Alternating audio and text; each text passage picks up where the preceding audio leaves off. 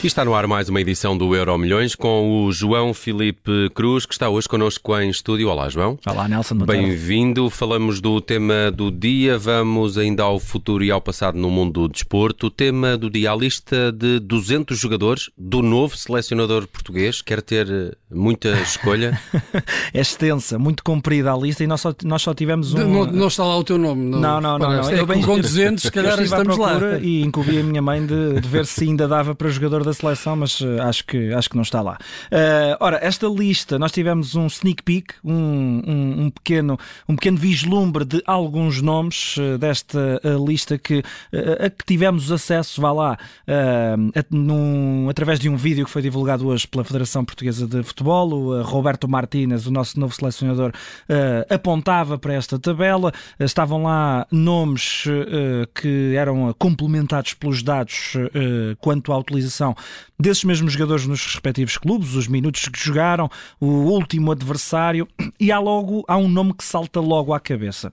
O de Rafa Silva, claro, eh, que renunciou à seleção em setembro, antes da última convocatória, aquela que seria a última convocatória de Fernando Santos eh, para o Mundial do Qatar. Há ainda outros nomes uh, de jogadores que ainda não têm qualquer jogo com a seleção, com a camisola da seleção. Uh, Florentino Luiz, também do Benfica, Abdu Conte do Troyes, o Francisco Conceição do Ajax, o Checa do Rennes. Temos lá também o João Motinho, mas é o do Spezia, não é o do Wolverhampton. Angel Gomes, um uh, inglês uh, também com passaporte português, joga do Lille. E até um jogador espanhol e português, Angel Algobia Esteves. São vários os nomes nessa lista, mas, Bruno, Rafa Silva, outra vez. O que eu te pergunto é, é se achas que foi inocente uh, de ter aparecido. Logo aquela, aquele frame, não é? Não, uh, não acho que aqui há, poderá já estar aqui em campo um, uma certa pressão, não é? Sobre o jogador, até com esta nova liderança da seleção, hum. pode ser que ele reconsidere, reset, não é? Pois. Pois, eu, eu não acho que seja muito da parte do jogador. Eu não sei se o problema do jogador era que com a federação, era com o selecionador, não Bem, sabemos, não é? Se ele, imagina que ele agora é convocado e aceita. Bem, se for convocado, em princípio já terá sido uh, sondado uh, para uh, ferir da disponibilidade. Se ele regressar à seleção, o que significa que o problema para Santos. ele era é. Fernando Santos, como é óbvio. não me parece que faça muito sentido Uh, neste momento o regresso de Rafa, uh, uh, isto pelas circunstâncias em que ele renunciou à seleção. não foi por causa de um conflito aberto uh, com, com o selecionador, não foi nenhum caso de indisciplina, uh, não se percebeu muito bem as razões, a não ser que o jogador não queria ir mais à seleção. E agora uh, já quer, já não. Para mim, o regresso de Rafa Silva neste momento à seleção não faz muito faz sentido. sentido. Mas as ideias do selecionador podem ser outras, pode querer contar com o jogador e aí, bem, terá que haver uma é, conversa. A seleção gostava de contar com ele. Mas quando, quando uh, uh, Rafa Silva uh, renuncia à seleção, a questão é, é, também passa a ser com a Federação e a Federação está lá. Exato. A Federação é a mesma. É a mesma é? e, e, a Federação também tem de vir a público de explicar, no caso dele ser convocado, afinal, como é que se lida com estas situações. Os jogadores renunciam e, e, depois já estão disponíveis, passados uns meses, como é que isto funciona? Porque os jogadores também uh, têm de ser um pouco coerentes com as decisões que, que tomam. Portanto, não me parece que para já essa seja uma, uma possibilidade uh, a acontecer já no, no, nos próximos tempos. Agora, o, o selecionador pode ter interesse. E estamos a falar também de 200 nomes. É livre ter é, os nomes que quiser. É, é normal que esteja lá o de Rafa Silva, que é, que é, que é um dos é melhores. Um dos melhores 200. Vamos ao futuro e vamos ao futuro de Vlaco Dimos, que parece vai mesmo passar pelo Benfica. Pois é, o guarda-redes greco-alemão renovou esta tarde com o clube. O novo contrato vai até 2027. Tem uma melhoria salarial. Há quem escreva uh, nos uh, jornais desportivos portugueses que é o guarda-redes mais bem pago sempre do uh, Benfica. Vlaco Dimos também já falou sobre a renovação diz que adora Portugal e o Benfica, de recordar que o uh, anterior contrato uh, de Odisseias Vlaco Dimos expirava no próximo ano, portanto, tecnicamente no próximo, no próximo eh, mês de janeiro ou no inverno já podia apalavrar um outro contrato com outro clube.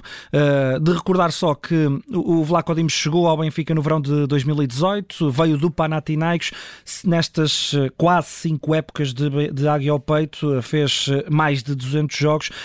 Bruno, ele, ele, até houve ali uma altura em que uh, foi relegado para o banco uh, pelo Elton Leite, se bem me lembro. Mas, Acho que foi pelo Jorge Jesus, não é? Foi Pois, pois é, é, isso está, mais, está muito mais certo. Mas ele, ele agora tem 28, vai fazer 29, se não estou em erro, no dia 26 do próximo mês.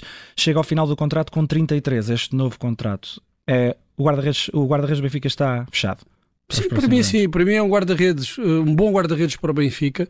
Eh, eu digo sempre isto: o Benfica habituou-se mal a grandes guarda-redes, eh, habituou-se mal, os adeptos habituaram-se mal a ter na baliza, a olhar e ver um, um Ederson, um Oblak, mesmo um Júlio César, uh, e de repente tinham aqui um, um jovem guarda-redes que não, não, não está ao nível destes nomes, mas é um bom guarda-redes, é um guarda-redes fiável, uh, não, não tem dado muitos frangos, uhum. não é? aquilo que, que, salta sempre à vista para, para os adeptos, não tem comprometido muito, tem oferecido segurança. O ano passado, na Liga dos Campeões, foi fundamental uh, no, no, no, percurso do Benfica, até aos quartos uh, de final. E depois está aqui também a questão o que é que o jogador quer para a carreira. Eu acho que é importante para o Benfica e para os clubes portugueses conseguirem segurar alguns jogadores, na verdade seja dito, para onde é que eles vão.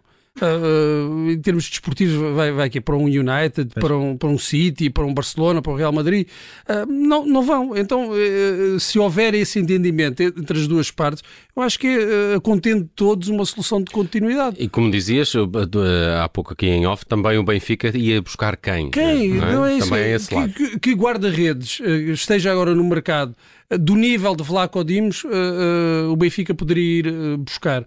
Uh, sem saber depois se, se, adapta, se não se adapta.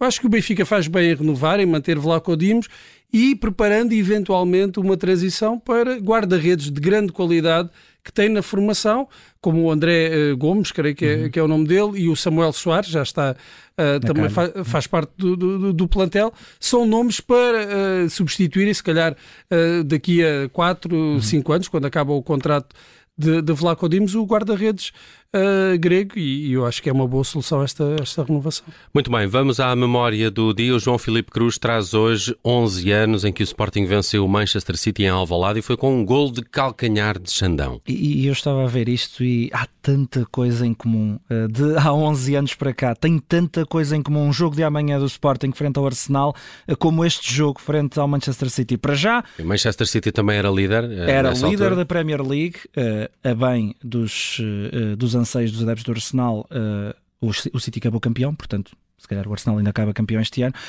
Um, o Sporting, portanto, o Sporting recebe o líder da Premier League antes da, uh, uh, na altura da primeira mão dos oitavos de final da Liga Europa, portanto a fase também é a mesma. Uh, o destino da eliminação, tal como agora, se calhar, se bem que não, não estou assim tão confiante que esta, que esta opinião prevaleça, estava traçado antes do epito inicial, pelo menos na altura o destino estava completamente fechado do Sporting, só que acontece que aos 51 minutos desse jogo da primeira mão dos oitavos da Liga Europa houve futebol e houve um gol de calcanhar de um jogador improvável, o central brasileiro Xandão, que no fundo abriu caminho para uma campanha memorável do Sporting na Liga Europa. A equipa de Ricardo Sapinto, que era na altura uh, o treinador uh, leonino, depois acabou por perder no Etihad em Manchester por 3-2, mas esteve a vencer ao intervalo eh, por 2-0, graças a um grande golo de Matias Fernandes de livre, um golo de Ricky Van Volkswinkel. Eh, depois o City marca 3 golos e ali ao cair do pano, o Rui Patrício defende, sabe-se lá como um remate de cabeça do Joe Hart, o guarda-redes inglês do City que tinha subido para lá da hora. Eram 95 e 18, 95 minutos e 18 eh, segundos. O árbitro tinha dado 5 minutos de uh, compensação. O Sporting acabou depois eliminado um, nas meias finais uh, pelo Atlético Bilbao. Eh, pelo caminho eliminou ou passou pelos ucranianos do Metalist, uh, uh, o Sporting acaba eliminado pelos bascos, apesar de ter vencido 2-1 na primeira mão em Alvalade, depois perdeu 3-1 em uh, Espanha. Vamos ver se a história não só se repete como melhora, porque como comecei por dizer, há muitas parecenças. O City tinha na altura mais 4 pontos do que o segundo lugar, que era o United. O Arsenal tem agora mais 5 do que o City, que é o segundo classificado neste momento na Liga Inglesa, e o Sporting na altura era quinto não era quarto, era quinto e acabou a temporada em quarto. Na altura estava atrás do Marítimo e uh, do Braga. Não sei, Bruno, uh, não sei se és daqueles que acha que o Sporting está eliminado ou se pelo contrário. Não, não, não, não acho que. Tem hipótese. O Sporting tem, tem hipóteses e, e estas semelhanças entre a situação do City em 2012 e a situação do Arsenal podem uhum. ajudar de facto o Sporting.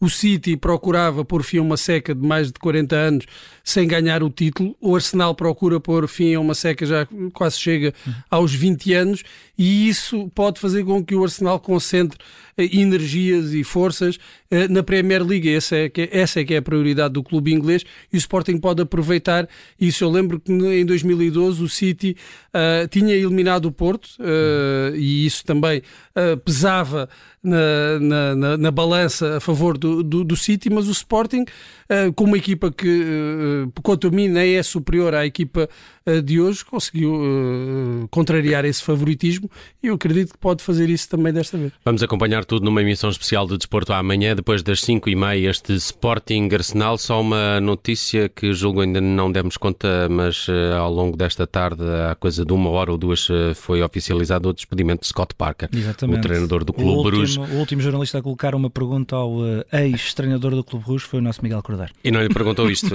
e ainda estava como treinador do Clube Bruges, mas passado algumas horas, aqui está a confirmação: Scott Parker demitido após a goleada na luz. Obrigado, João. Até amanhã. Obrigado, eu também.